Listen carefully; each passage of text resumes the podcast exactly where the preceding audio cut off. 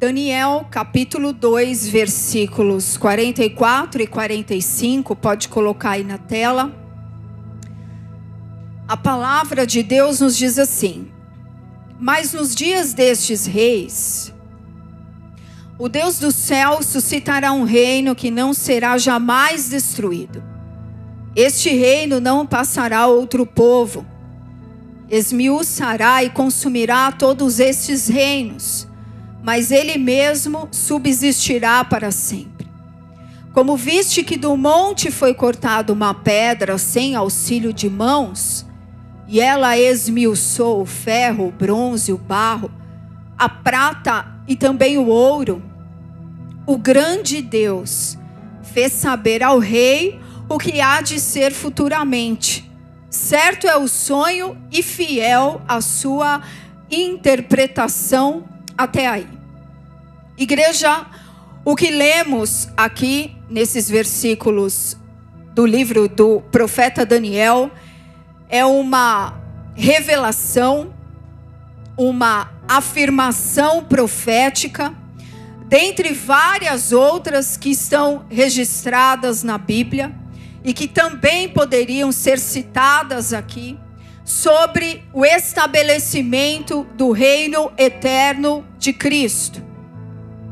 Daniel, o profeta que viveu no exílio babilônico, como a maioria de vocês aqui sabe muito bem dessa história, ele recebeu de Deus algo sobrenatural. Ele recebeu a revelação e a interpretação do sonho do rei. Ora, o rei teve um sonho, o sonho da grande estátua formada por vários materiais diferentes, cada um deles representando impérios mundiais, impérios que ascenderiam, impérios que cairiam, até que viesse o reino de Cristo. Como muitos conhecem, a grande estátua do rei Nabucodonosor, que foi representada por uma cabeça de ouro, falando do próprio império babilônico, falando sobre o peitoral e os braços de prata, representando o seguinte império que viria, o império medo-persa, falando do ventre e das coxas de bronze para o império da Grécia as pernas de ferro, simbolizando todo o período do Império Romano, e por fim, o tempo presente, os pés de barro e ferro, representando o último império. E nesse sonho que o rei Nabucodonosor recebeu de Deus, veja que o sonho mais profético a respeito do fim dos tempos foi dado para um rei pagão só para quebrar a religiosidade da igreja. Foi dado para um rei pagão. E nesse sonho vinha uma pedra, e Daniel é enfático na sua interpretação, ele diz uma pedra que veio de um alto monte, ela foi cortada de um monte sem auxílio de mãos humanas.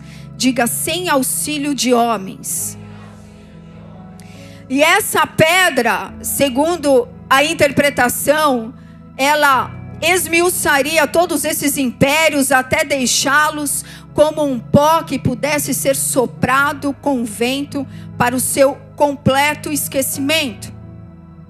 E então, só depois, o último reino, depois desse último reino, uma mistura de barro e ferro, essa grande pedra daria sobre esses pés, e dessa destruição completa e final, essa grande pedra, diz o sonho, ela se tornaria em uma grande montanha e encheria toda a terra do conhecimento de Deus.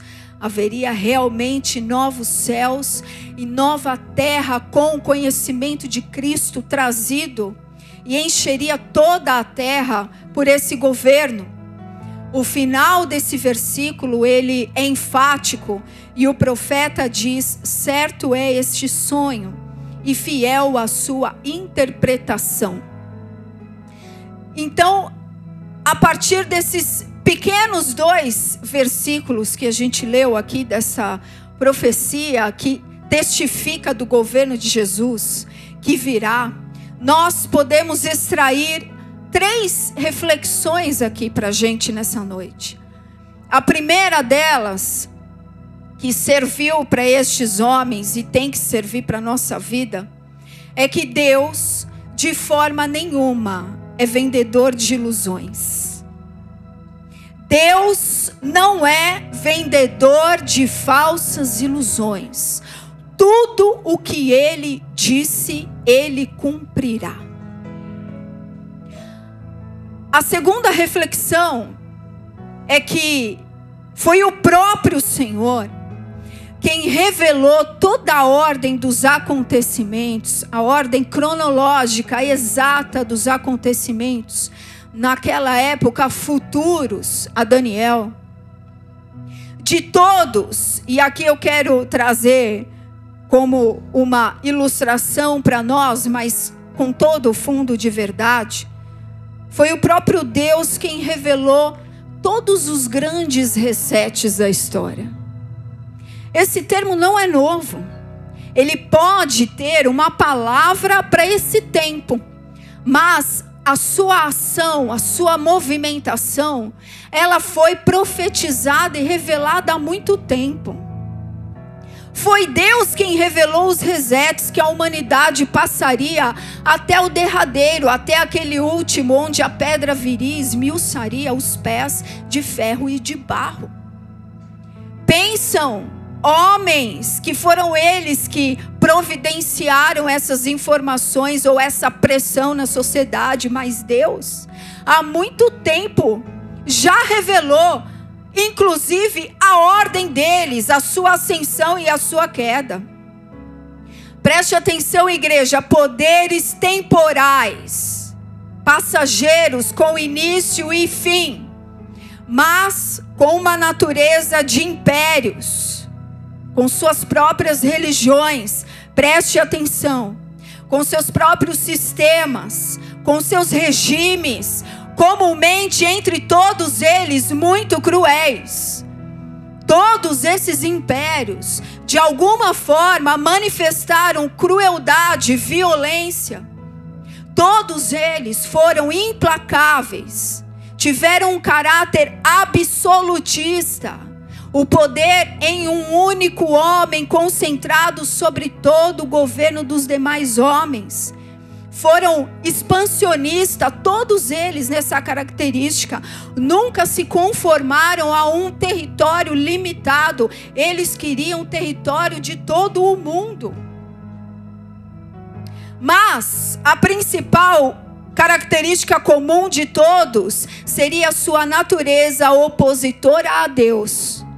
E não somente a sua natureza opositora a Deus, mas opositora ao povo de Deus. Nisso, hoje, historicamente, é mais do que comprovado a passagem de todos esses impérios. Então, aqui nós vimos que Deus, de maneira nenhuma, é vendedor de ilusões. A realidade que Deus apresenta na Escritura, ela nos chama à fé, mas ela não nos deixa fugir da crueldade da realidade que o seu próprio povo enfrentaria. Ele não vem de nenhuma facilidade, nenhuma ilusão. Ele antecipou todos os grandes resetes que viriam. E, por fim, todos esses resetes que a gente mencionou aqui, e tantos outros que nós já vimos, ascensão de sistemas dessa última, dessas últimas centenas de anos para cá, capitalistas, socialistas, comunistas, tenham o nome que tenham. Todos esses sistemas de poder, eles subiram um dia, eles desceram um dia, subiram de novo, mas todos eles, de império a império, de sistema a sistema, Cada um foi entregando ao outro, passando o seu legado, cada um mais uma cultura ante Deus, mesmo na sua queda, eles deixaram um avanço nessa agenda. É isso que foi profetizado, isso que o profeta Daniel entendeu até o último e derradeiro império, para entregar as bases ao longo dos milênios e dos séculos para o último governo, o governo do falso Cristo, do anticristo. Então, igreja, essa mensagem do profeta nos diz sobre isso e nos diz que com certeza todos eles terão fim. Todos esses resets que a humanidade já passou e que trouxeram tanto sofrimento e que encaminharam a humanidade para o último governo mundial, global, e esse sim, o do anticristo. Esse versículo aqui que nós lemos do profeta testifica que todos esses impérios e sistemas, eles terão fim. E assim como os céus que existem agora, com os anjos de Deus, com Cristo, intercedendo pelo seu povo e governando e reinando os céus, o reino desse mundo também se tornará de Deus e do seu Cristo. Essa é a promessa. O reino deste mundo, prestem atenção, também se tornará do nosso Deus e do seu Cristo. Então, esses pequenos versículos nos fazem refletir sobre todas essas coisas. E assim como nós, nesse tempo presente, homens, mulheres, vocês com as suas famílias, outros homens, outras mulheres, também atravessaram em suas épocas esses resets do mundo. Quantas notícias você vê com esse nome quando você abre o seu YouTube? Várias, não é? Outros homens de Deus, Deus fala para você, outros homens, outras mulheres, também atravessaram esses resets nas suas épocas. Nada é novo debaixo do céu para Deus. Eles atravessaram mudanças de sistemas, de culturas, de autoridades, mudanças sociais, mudanças de influência.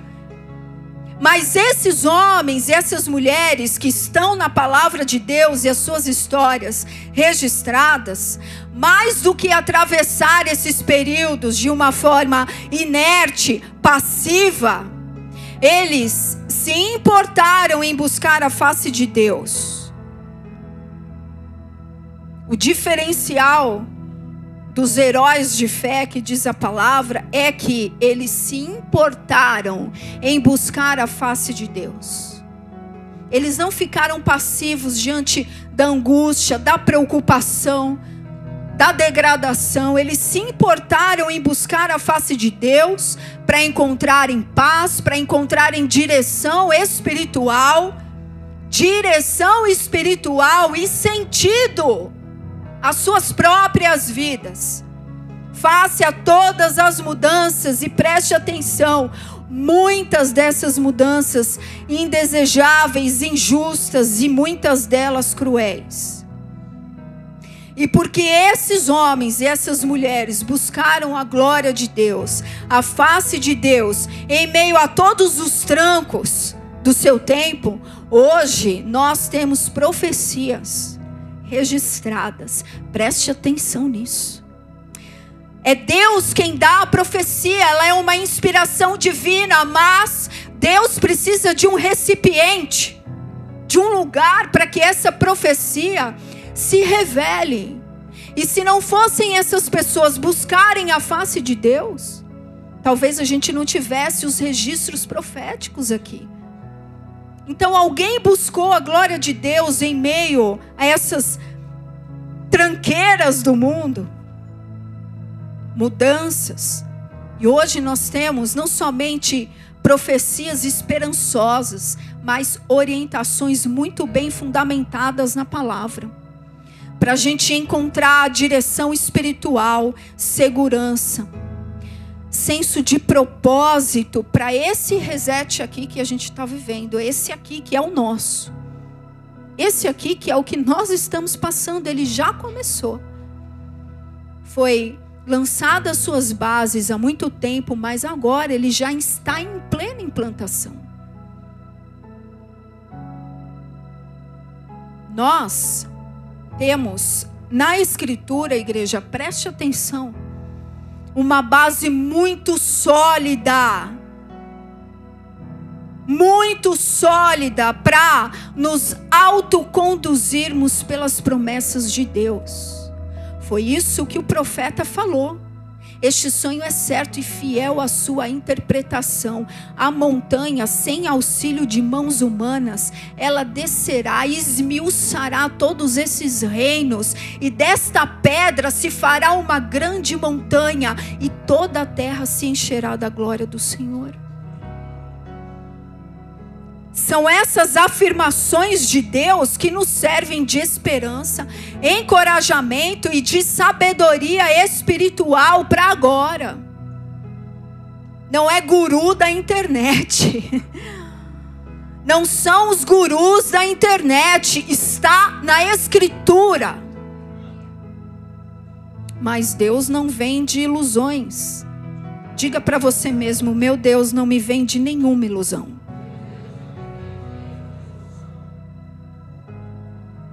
Agora o reino, ele não vem de ilusão. Não adianta você falar assim: eu vou acordar às 5 da manhã, vou comer só uma maçã, vou para academia fazer 40 minutos de musculação, vou voltar, fazer o meu devocional de 30 minutos, vou ao trabalho. Isso não adianta nada. Pode te dar até um norte de uma vida disciplinada aqui na terra. Mas o que te sustenta no espírito, para ser um homem fiel a Deus, santificado, esperando nas promessas, na hora do não. É a palavra, é comunhão com Deus, é joelho dobrado.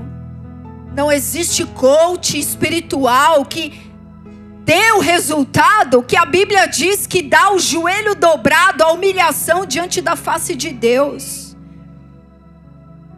Quem revela a Deus é o Espírito. Não há conhecimento de Deus se o Espírito de Deus ali não estiver presente. E Deus não vem de ilusões. E Jesus mesmo afirmou que o reino é tomado por esforço. Diga esforço. E são aqueles ou aquelas que se esforçam que estão perto do reino nessa terra são aqueles que se esforçam. Nós, nem eu, nem você estamos em tempos de paz nesse mundo. E nós precisamos de firme determinação. E mais do que isso, nós precisamos urgentemente, igreja, do evangelho de cruz na nossa vida. Do evangelho da cruz. A batalha espiritual sempre foi pelo poder das almas. Não é isso que Lúcifer disse? Eu vou subir acima. Eu vou me assentar no Monte Santo para ser adorado como Deus. A batalha sempre foi por poder das almas, conquista das almas. Não é por dinheiro, não é economia, não é isso que está em jogo. Isso tudo são ferramentas e instrumentos, tão somente para articular o que essa armadilha do poder das almas deseja. E a pergunta em meio a tudo isso é: quem tem poder sobre a sua alma? Daniel estava no seu reset na Babilônia. E um poder sobre a alma dele foi colocado lá. Você não pode orar três vezes por dia. Durante 30 dias você só pode adorar o, imperador, o rei, e ele falou negativo. E continuou três vezes voltado para Jerusalém, orando e adorando a Deus. E ali ele foi levado para onde? Para a cova dos leões. Quem tinha poder sobre a alma de Daniel? Naquele reset lá. Ele não fez rebelião, ele não fez motim, ele não se insurgiu. Mas alguém era poderoso sobre a alma de Daniel. Era o Espírito de Deus. Esses dias eu estava assistindo essa, esse desenho com o Natan, e na hora que ele está descendo a escadinha e a jaula dos leões é aberta, eu fiquei, literalmente, eu entrei na cena e falei: Meu Deus, meu Deus, ele entrou na arena dos leões. E os leões foram amansados por Deus. Quem tinha poder sobre a alma de Daniel? É muito profético. É muito profético. Então, igreja, a imagem que a palavra de Deus nos, nos dá sobre a batalha espiritual é a de uma grande muralha, de uma grande fortaleza, que se levanta na mentalidade para formar os bloqueios e como esses bloqueios são constituídos por conselhos enganosos, por culturas deturpadas, corrompidas, mas o objetivo sempre foi e sempre será um: bloquear o conhecimento de Cristo. Tudo é usado com um objetivo: que Cristo não seja conhecido que ele não seja revelado, que o conhecimento dele não chegue aos povos e às nações, e que seja limitado ao coração da igreja, se ainda assim chegar. Essa é a grande batalha pelas almas, entulhá-las, distanciá-las da eternidade e construir uma barreira tão grande que vai levar e já assim está o tempo de agora, as pessoas, a uma completa negação do inferno, do pecado. Então, se não existe inferno e nem pecado, para que salvação? Para que um Salvador? Para que Cristo? Essa é a barreira mais violenta desse tempo. Contra o conhecimento do Salvador e da necessidade de salvação. Agora, essas barreiras contra o conhecimento de Jesus não são apenas do lado de fora, mas o diabo também trabalha para que elas aconteçam dentro da casa de Deus. Porque se ele levantar essas barreiras no coração, na mente da alma, na alma do povo de Deus, ele vai sufocar a sua fé. E eu posso falar uma coisa: duas coisas podem acontecer. Uma é falsa segurança. Isso é algo que Deus tem alertado. Uma falsa segurança. Ah, tá tudo bem com Jesus? Pô, sou vencedor com Jesus. Ele já venceu, eu vou vencer também. Uma falsa segurança que leva as pessoas a negarem a realidade que estão é como uma grande venda nos olhos. Porque a falsa segurança, preste atenção se esse é o seu caso. Ela vai comprometer o seu esforço espiritual. Quem está em falsa segurança não tem compromisso com o esforço espiritual. E Jesus já alertou: o reino é tomado por esforço, e somente aqueles que se esforçam se agarrarão a ele agora. A falsa segurança deitado em berço esplêndido leva à falta de compromisso com o esforço espiritual. E outra arma, fortaleza, que se ergue na mente dos que estão do lado de dentro, é angústia e medo pelo motivo errado. E se é pelo motivo errado, é desvio de prioridade, é desvio de atenção. E se as suas prioridades e as suas atenções estão desviadas igualmente, o seu compromisso com o esforço espiritual será anulado. Vocês estão entendendo? Tanto um quanto o outro visam comprometer o esforço espiritual da igreja com o mandamento de Cristo, ide e pregai o evangelho a toda criatura, expulsem os demônios, curem os enfermos. Isso é uma palavra atemporal, a qualquer tempo, fora de tempo. Essa é a lei que nos rege. Esse é o nosso verdadeiro governo, essa é a palavra de ordem sobre o povo de Deus. Aqui é só uma transição. Mas hoje eu quero falar sobre dois profetas, diga dois profetas. E eu acredito que quando a gente se aprofunda na palavra de Deus, quando as situações na nossa vida acontecem, as respostas vêm. Quando a gente se aprofunda na Escritura, no momento da necessidade, o Espírito Santo terá o que nos lembrar. Não é assim?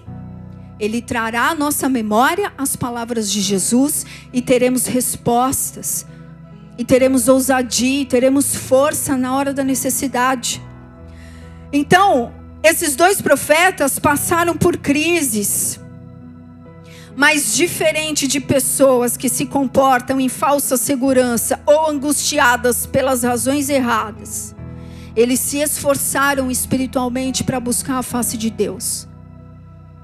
E por causa deles e de vários outros, como eu falei, é que nós temos promessas escritas e seguras que orientam a nossa fé até o dia de hoje. Então, eles são duas inspirações hoje para o nosso tempo, para o nosso reset para aquilo tudo que está acontecendo.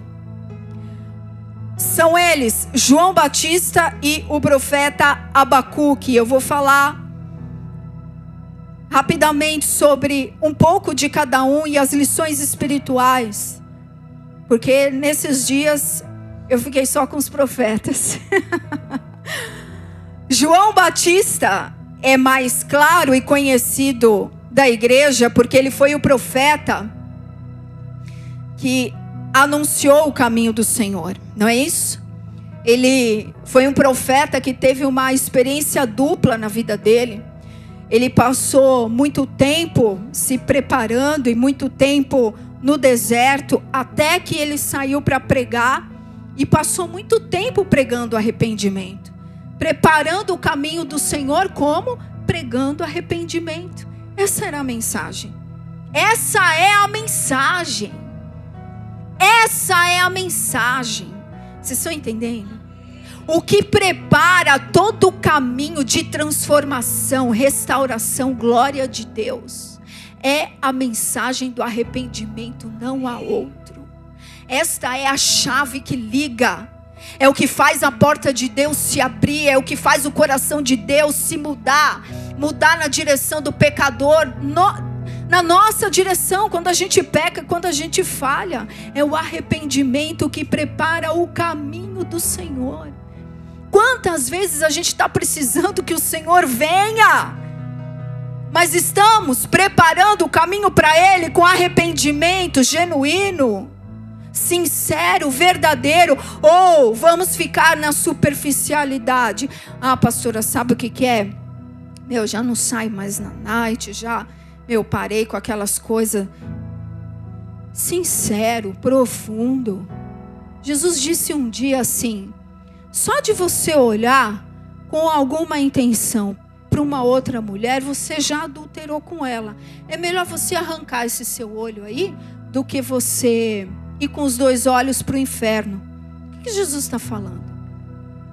Jesus está falando de um nível de santificação para o reino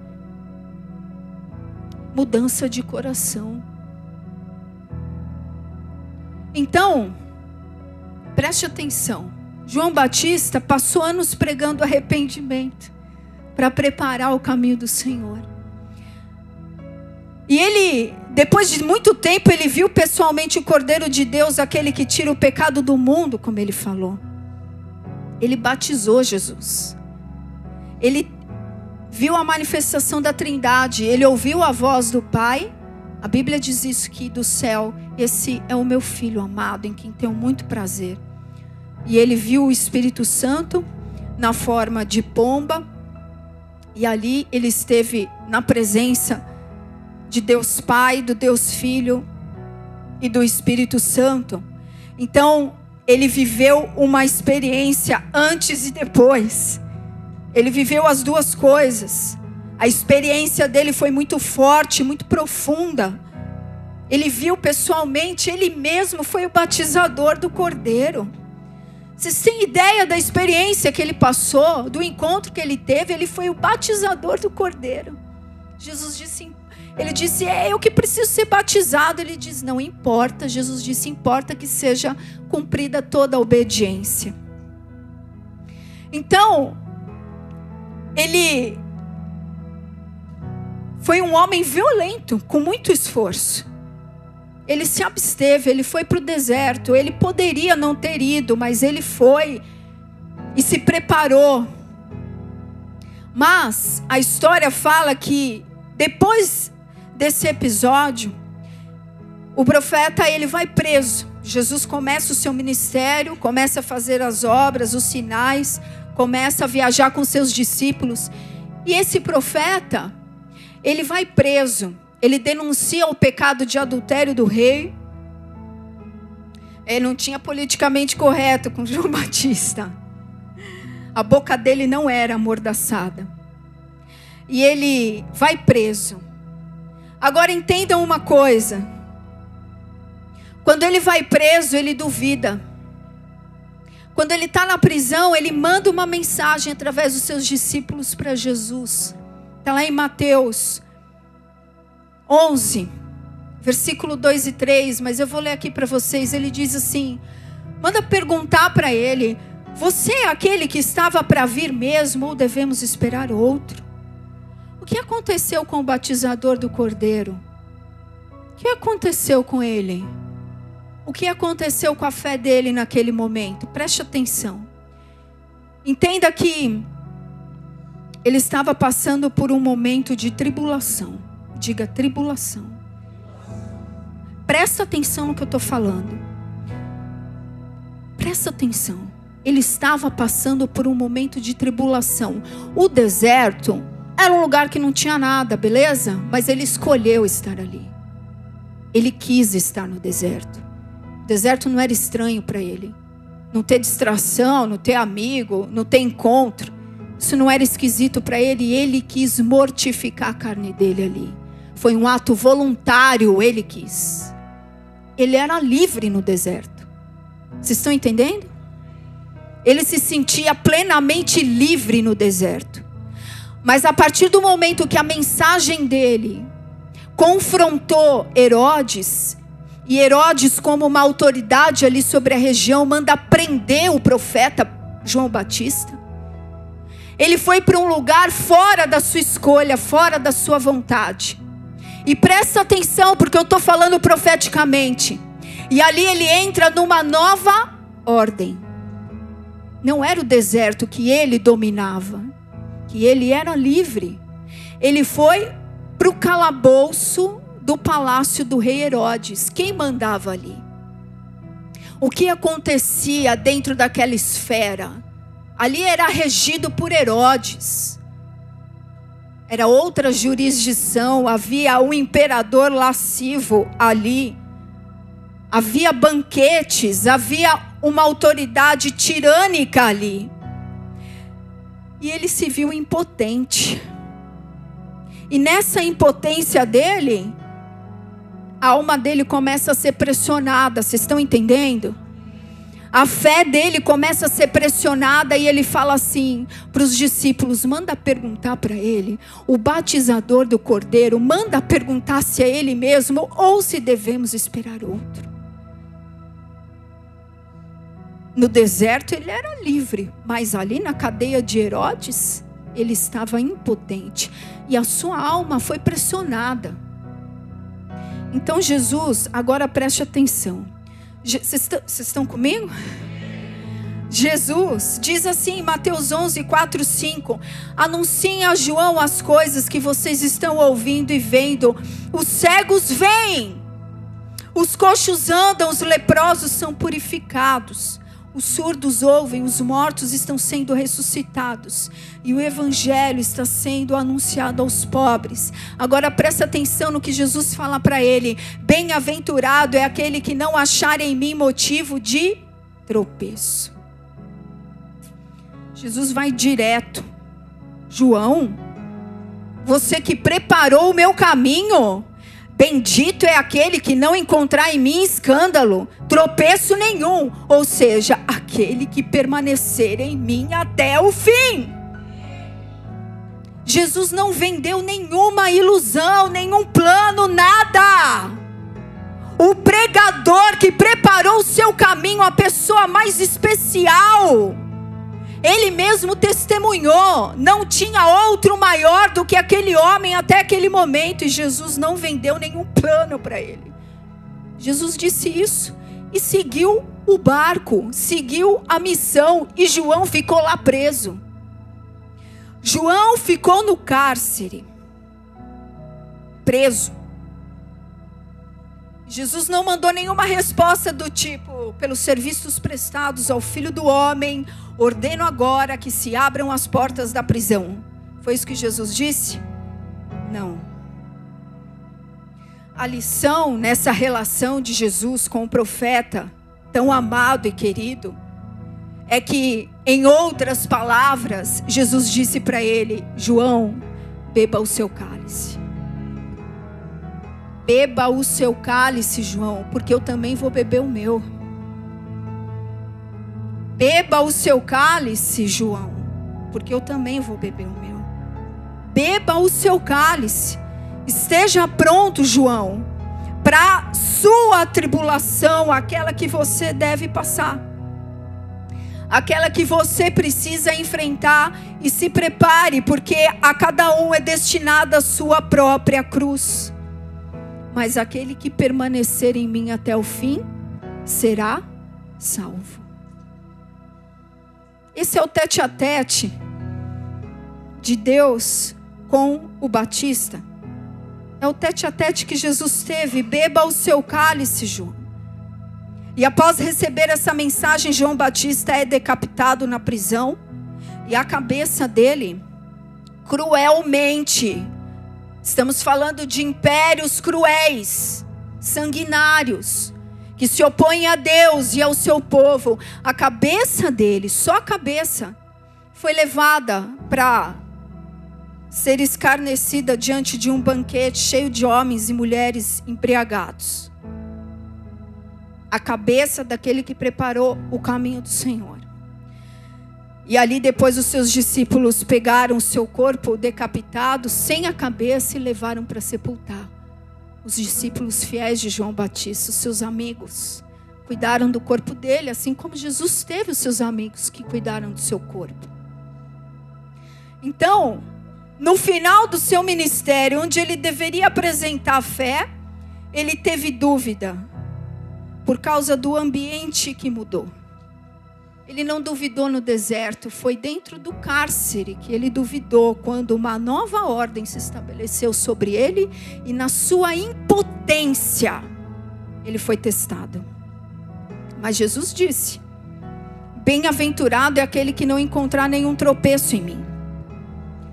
Tribulação, e eu não estou falando da grande tribulação, não é esse o foco dessa mensagem. Tribulação vem de uma palavra chamada tribulum. Sabe o que, que é isso? Isso era o instrumento usado pelos agricultores antigos na colheita dos grãos. E antes de serem recolhidos ao celeiro, os grãos passavam por este equipamento chamado tribulum. Uma prancha assim de madeira quadrada, cheia de lâminas de ferro embaixo que passavam em cima dos feixes dos grãos e tiravam a sua casca sem danificar o grão. O grão ficava ileso.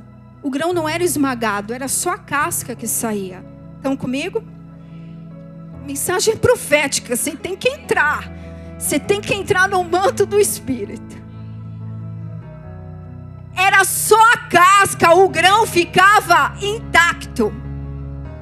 Era chamado de tribulum, um instrumento debulhador. Servia para debulha dos grãos. Quantas cascas existem em nós? O que estava acontecendo na vida de João era uma tribulação. Jesus falou para ele: bebe o seu cálice, deixa a sua casca para trás. Bebe o seu cálice, porque as portas do reino se abrirão para você. Esses dias eu estava lendo nas profecias de Isaías, quando ele fala, quando o povo de Deus vai entrar pelas portas de Jerusalém. Eu falei, meu, cara, esse dia está mais perto do que nunca. Nós vamos entrar por essas portas. A hora que, a, que essa pedra chegar a esmiuçar o último reino, essa será a nossa hora, não é outra. Então, igreja, a tribulação serve para tirar as cascas que existem em nós, para que nós sejamos trigos limpos e puros para Deus.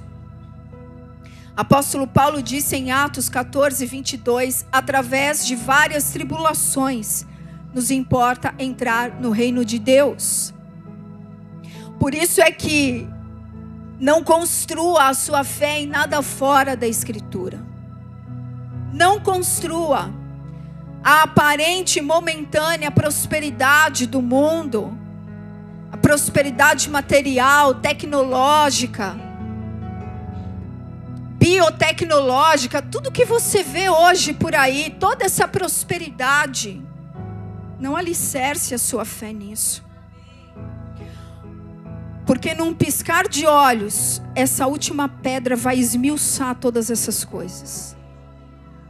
E para aqueles, preste atenção, que vivem com falsa segurança, ou estão se angustiando pelos motivos errados, o reset dessa hora desse mundo pode ser muito cruel. Preste atenção. Nesse exato momento onde tudo se desenha igreja, para esse, já está em curso, para este último império e reino, nós precisamos fortalecer a nossa palavra nos exemplos certos. E deixar que as tribulações de agora tirem as nossas cascas, porque Deus não vai levar. Preste atenção: o joio é separado do trigo, mas o trigo também não vai para o celeiro com casca.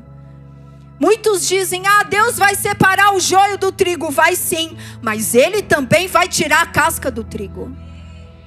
No celeiro, o trigo vai limpo, sem casca, sem palha alguma. Então, para João, Jesus disse: João, beba o seu cálice. Agora, pastora, e o profeta Abacuque, o que, que ele tem a ver com isso? Existe ele na Bíblia? Sim, existe livro curto, pequeno, de apenas três capítulos, e para você entender a oração desse profeta, você tem que entender o que ele viveu, porque a nossa oração expressa a nossa realidade. As nossas confissões de oração expressam o que nós estamos vivendo. Esse profeta, igual João, que viveu duas realidades, ele também viveu. Ele viveu num tempo de um rei reformador que fez tudo de bom. Rei Josias. Ele foi um profeta que viu as restaurações e as reformas. Ele viu Judá ascender na mão do rei. Ele viu prosperidade espiritual, econômica, tudo nas mãos do rei Josias. Vocês estão aqui? É tudo uma, como se diz isso? Parafraseando a realidade. Mas é verdade. E de repente esse rei morre e ele vê o filho dele chegando ao trono. O filho dele foi exatamente o oposto do seu pai. O último rei antes de Jerusalém ser destruída pela Babilônia. Jeoaquim, olha o nome dele. Um cara ruim, um cara que trouxe, ao invés de conserto, purificação e avivamento, como o seu pai, trouxe cativeiro. Esse profeta Abacuque também viveu no mesmo tempo do profeta Jeremias. esses profetas aqui choraram muito por causa do tempo que eles viviam. Ele viveu nesse tempo e tudo diz que possivelmente ele viu até o dia da tomada de Jerusalém.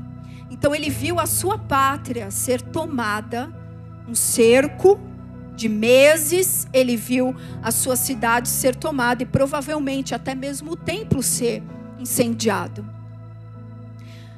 Aquilo que a sua pátria viveu, ou melhor dizendo, os seus compatriotas viveram por 70 anos, ele viu 20 anos antes. Vocês estão entendendo? Assim um dia, ele pregou, ele orou situações, a mensagem 20 anos antes. Por isso que eu digo, essa mensagem pode servir para você agora ou para amanhã. 20 anos antes, o profeta viu tudo o que iria acontecer. Deus mostrou para ele.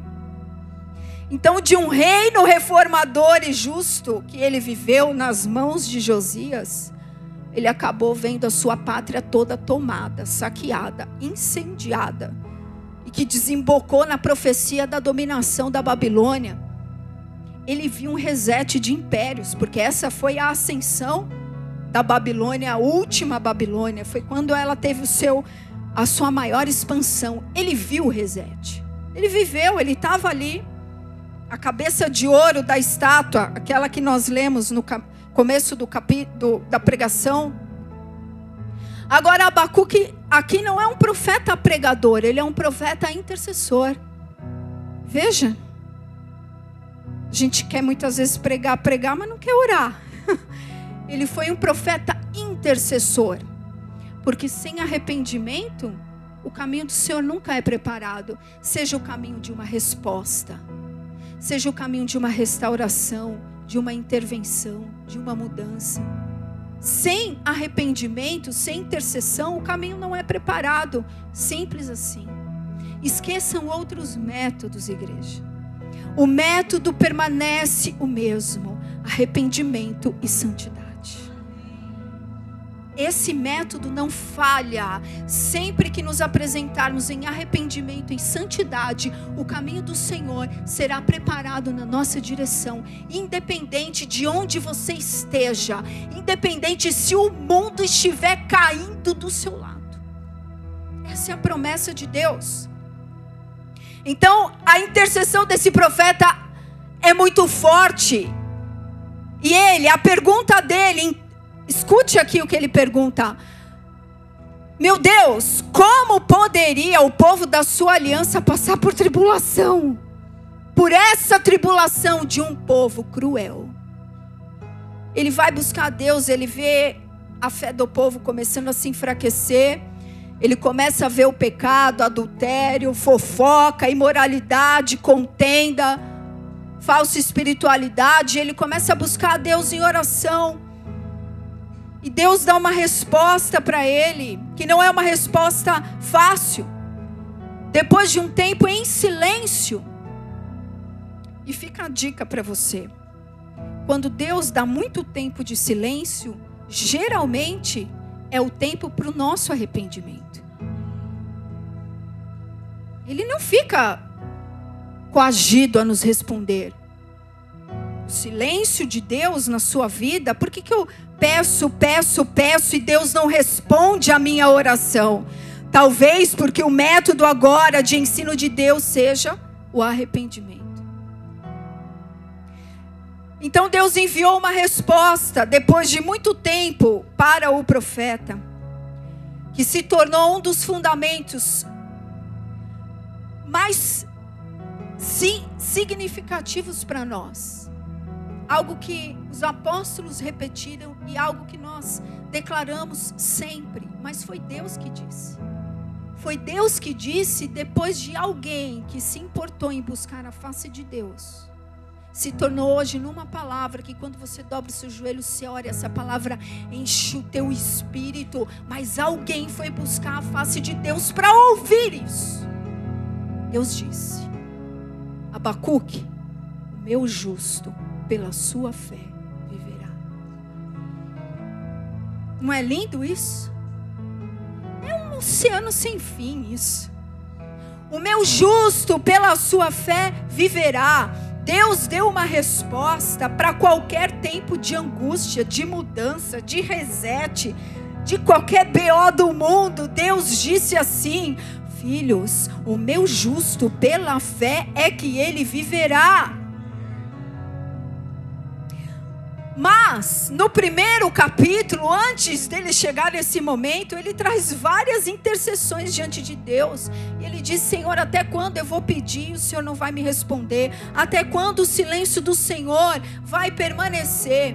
Ele tinha uma crise, porque ele estava num tempo de tribulação. E todo tempo de tribulação, Deus quer que as cascas caiam. Vocês estão entendendo? A tribulação não é para o mundo. Não estou falando da grande tribulação.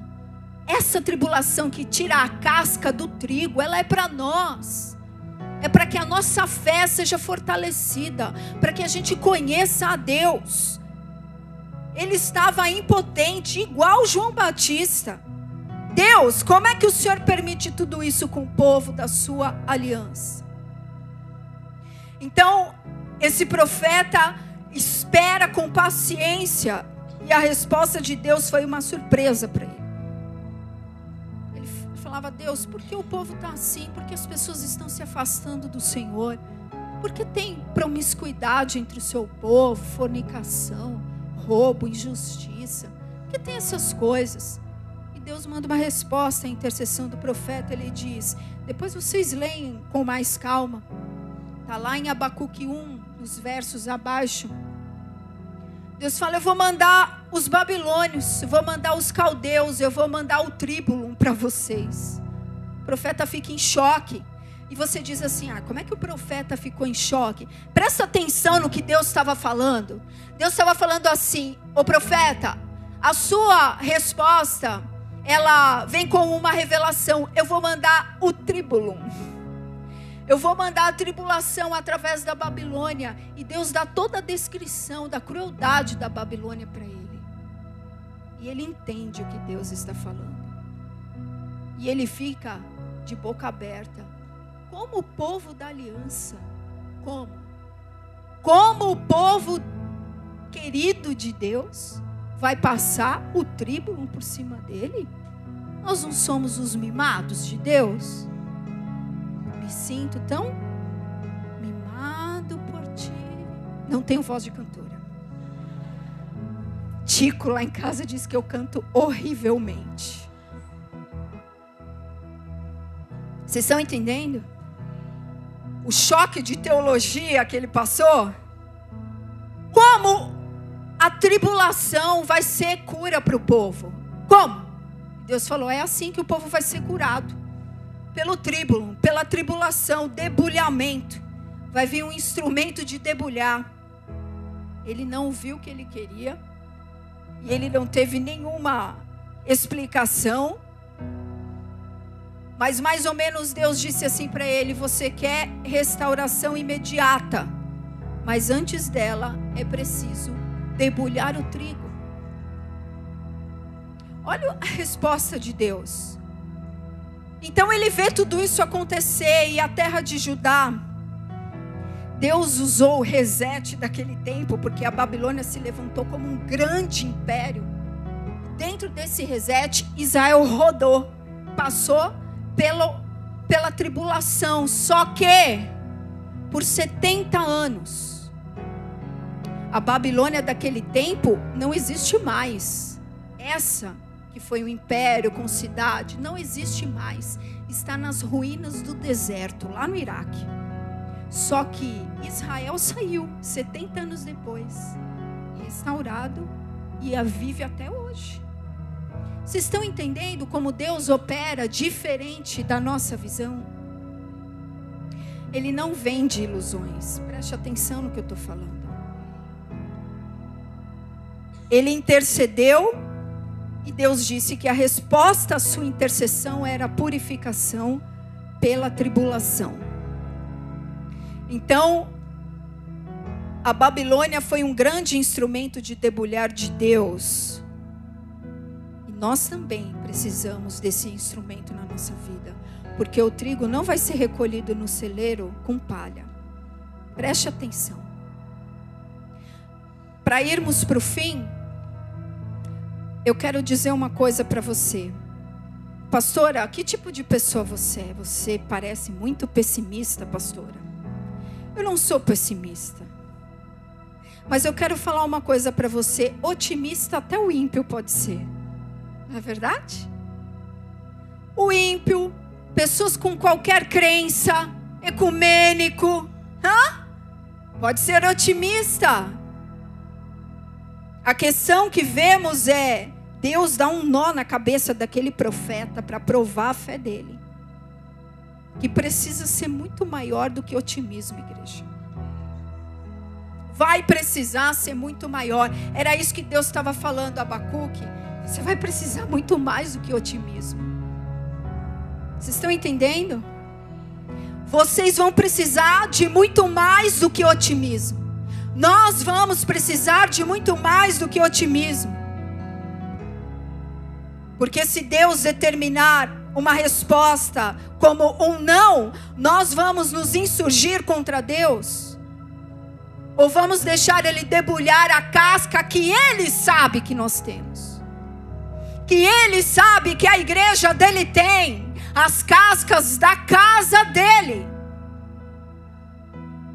Porque a debulha começa, em primeiro lugar, pela casa de Deus. O que vai te sustentar não é otimismo, mas é uma fé legítima na pessoa de Cristo. Foi isso que ele disse para João Batista. Bem-aventurado aquele que não se escandalizar em mim. Beba o seu cálice. Aquele que crer em mim, eu ressuscitarei no último dia. Essa é a promessa. Aquele que crer em mim, Sim, fluirão rios de águas vivas. Mas aquele que crer em mim, eu o ressuscitarei no último dia. É isso que ele prometeu. É essa palavra que ele se comprometeu a cumprir com todo aquele que ouvisse a pregação do seu evangelho, do evangelho dele, das boas novas dele, de Cristo. Então, Abacuque, estamos no final, vai para um lugar. Ele não vai para o guru da internet. Ele sobe para a torre de vigia. Está lá no capítulo 2. Coloca aí Abacuque 2. Para vocês saberem que a pregação está na palavra. Está na Bíblia. Abacuque 2. Põe aí. Um, dois, três e. Não? Pipocou? Travou? Em Abacuque 2, o profeta diz assim: Eu vou para a torre de vigia, para o lugar da minha fortaleza. Esse lugar representa, obviamente, o lugar de oração. A torre de vigia é o lugar, igreja, preste atenção que, que as pessoas não conseguem resolver e enfrentar questões da vida? Porque lhes falta ir para a torre de oração, para o lugar da fortaleza. Foi lá, nesse lugar, que essa palavra de Deus chegou: o meu justo viverá pela fé. Foi ali. Alguém que foi buscar a face de Deus para ter uma boa e certa palavra. Deus não vende ilusões. Ele não prometeu nada a Abacuque que não fosse. Vocês passarão por debulha, sim, mas o meu justo pela sua fé viverá. E então, ele vai para esse lugar, que é o lugar onde nós deixamos a nossa fraqueza e a nossa impotência. Não é um lugar onde você ignora a realidade, não é um lugar de falsa segurança, vocês estão entendendo? Quarto de oração não é lugar de fugir da realidade, ao contrário. Por isso que há tanta guerra para você entrar no quarto de oração. Você passa o WhatsApp e toca, você passa na porta do quarto, a mãe chama, o cachorro, o marido, o filho. Todo mundo te chama quando você está passando na porta do quarto. Por quê? Porque ali é um lugar de fortaleza, onde não negamos a realidade, mas nós saímos do vale é onde a gente sai do vale. Abacuque estava no vale, ele falou: do vale eu não vou ter nada. O vale está aí, é isso aí. Que esperança há para mim, para minha fé, só se eu subir na fortaleza. E ele foi buscar descanso na palavra e na oração. E buscando descanso na palavra e na oração, ele recebeu uma palavra rema que virou palavra que virou escritura: o meu justo pela sua fé viverá. Então entenda que a oração sincera diante da face do Senhor vai arejar sua alma nos dias difíceis. Muitas vezes o que a gente precisa não é de alguém. Quando a crise acontecer e for real, e você não encontrar sentido nas suas tribulações, lembre-se, a pastora pregou aqui que o Senhor está preparando o trigo para a sua colheita. E que a tribulação que eu estou passando está tirando as minhas cascas. Porque Deus não vai recolher no seu celeiro trigo impuro. Beba o seu cálice. Beba o seu cálice, igreja. Na oração, a nossa alma descansa, porque é aí que o Espírito Santo começa a testificar a promessa. A gente quer resposta imediata, mas Deus diz que a fé não é assim. A fé é a certeza das coisas que nós esperamos, e é o Espírito na vida de oração que testifica a promessa, e é por causa dela que você é revigorado. É quando você sai do vale e ali o Espírito, por causa das promessas, traz luz nas nossas angústias e sopra fôlego outra vez para nós. Abacuque não sucumbiu na tribulação. Vocês vão ver como não. E em segundo lugar, Buscar a Deus na oração e na palavra, porque na palavra nós buscamos o conhecimento de Deus. Se você não buscar o conhecimento de Deus, você vai ficar louco com o mundo. Você vai ficar louco com o mundo e vai ser levado pela lama desse mundo. Deus tem um rio de água cristalina e pura. Pura, cristalina mundo também tem o seu rio um rio de lama. E o conhecimento de Deus é o maior antídoto que nós temos contra o desespero do vale. Não vai ser se você é amigo do pastor. Não vale. Na hora da sua tribulação, o que vai te sustentar é você buscar o conhecimento do seu Deus. Do seu Deus. Não do Deus do pastor, da pastora, do líder da sua célula, do seu Deus. O que o seu Deus já fez em situações semelhantes a essas. Conhecer a Deus na palavra é a fonte de força. Olha o que o profeta Daniel disse, 11:32. O povo que conhece ao seu Deus, e isso ele, dia, ele disse para as pessoas que iam viver os dias finais, os dias difíceis. O povo que conhece ao seu Deus, esse se tornará forte e muito ativo. Olha a promessa. O povo que tem conhecimento de Deus saiu do vale. Entenda que Deus nunca vai te vender ilusão, como não vendeu para João Batista, nem para Abacuque.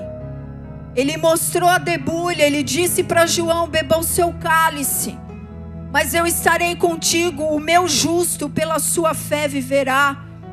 E Abacuque, de um profeta angustiado, pressionado, quando sobe para buscar a Deus na oração e no conhecimento da palavra, se encheu de esperança para profetizar de novo. E agora, para a gente concluir, ele então consegue pedir avivamento. Quanto guru de internet dizendo, e um avivamento que esses crentes profetizam? Ah, não estão profetizando avivamento, avivamento que nunca vem, como se nós fôssemos geradores do avivamento. É de Deus que ele vem. Abacuque, no lugar de oração, Deus muda a cabeça dele. E ele fala, coloca agora Abacuque 3 aí. Vai agora ou não? Vai? Abacuque 3. achou. A oração do profeta Abacuque. Bota o versículo aí, irmã. Olha só. Ouvi, Senhor, a tua palavra e temi. Aviva, ó Senhor, a tua obra no meio dos anos, e no meio dos anos faze-a conhecida. Na tua ira, lembra-te da tua misericórdia. Ele começa a oração dele depois de tanta busca, pedindo pelo quê? avivamento. A, a igreja que vai passar pelo tribulum não pode deixar de pedir pelo avivamento. Isso é uma direção de Deus e é isso que nos deixa fortalecidos. Abacuque se encheu novamente de esperança para profetizar sobre as grandezas de Deus.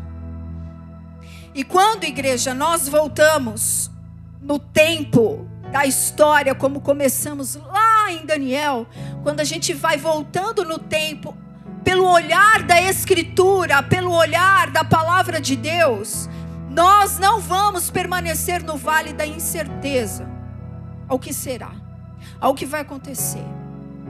Tribulum está prometido a todos. a casca vai precisar cair. Mas quando nós olhamos com esse olhar, nós comprovamos que o poder está nas mãos de Deus. Esses impérios se levantaram, caíram, cabeça de ouro, peito de prata, bronze, ferro, barro e ferro, tudo isso. Mas o povo que era forte se tornou fraco, e o povo que era fraco tem se tornado forte. Essa é a promessa de Deus. Que é onde nós conhecemos a força de Deus na nossa, na nossa fraqueza. Então, Abacuque, mesmo diante da debulha anunciada, ele subiu para a fortaleza e ele pediu avivamento. Ele não agiu em cegueira. Vocês estão entendendo? ele não foi um profeta cego. Ele viu tudo, ele viu a debulha vindo, mas ele pediu por avivamento. Ele disse: Senhor, a única solução é que o Senhor, ao longo desses tempos, avive a tua obra. Não há outra solução. Clamar pelo avivamento é a única resposta para nós. Não há outro caminho. Tudo está consumado para ser como Deus determinou. E como ficarão as almas, como ficará a igreja, como nós ficaremos?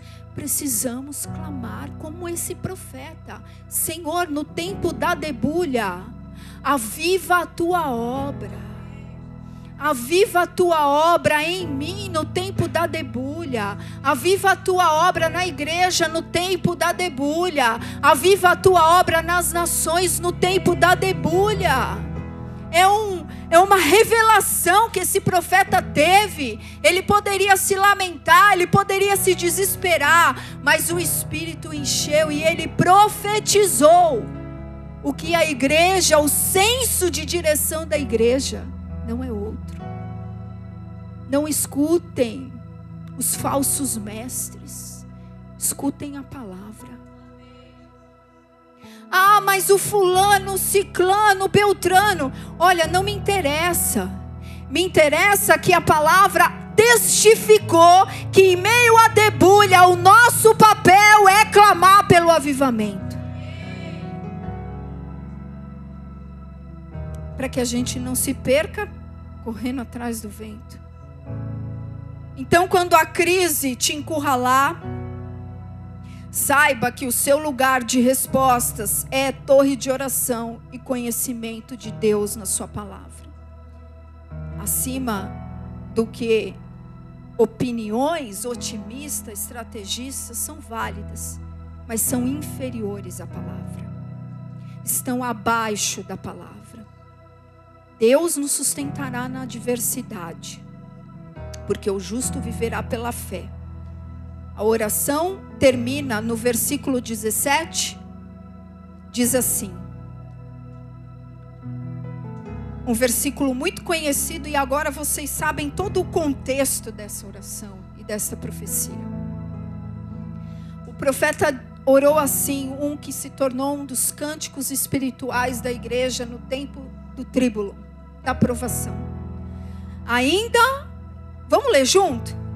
Diz assim: Porque ainda que a figueira não floresça e nem haja fruto na vide, ainda que decepcione o produto da oliveira e os campos não produzam mantimento, ainda que as ovelhas da malhada sejam arrebatadas e nos currais não haja gado, Todavia, eu me alegrarei no Senhor, exultarei no Deus da minha salvação. O Senhor Deus é a minha força e fará os meus pés como os das corças e me fará andar sobre as minhas alturas. Dê uma salva de palmas a Jesus.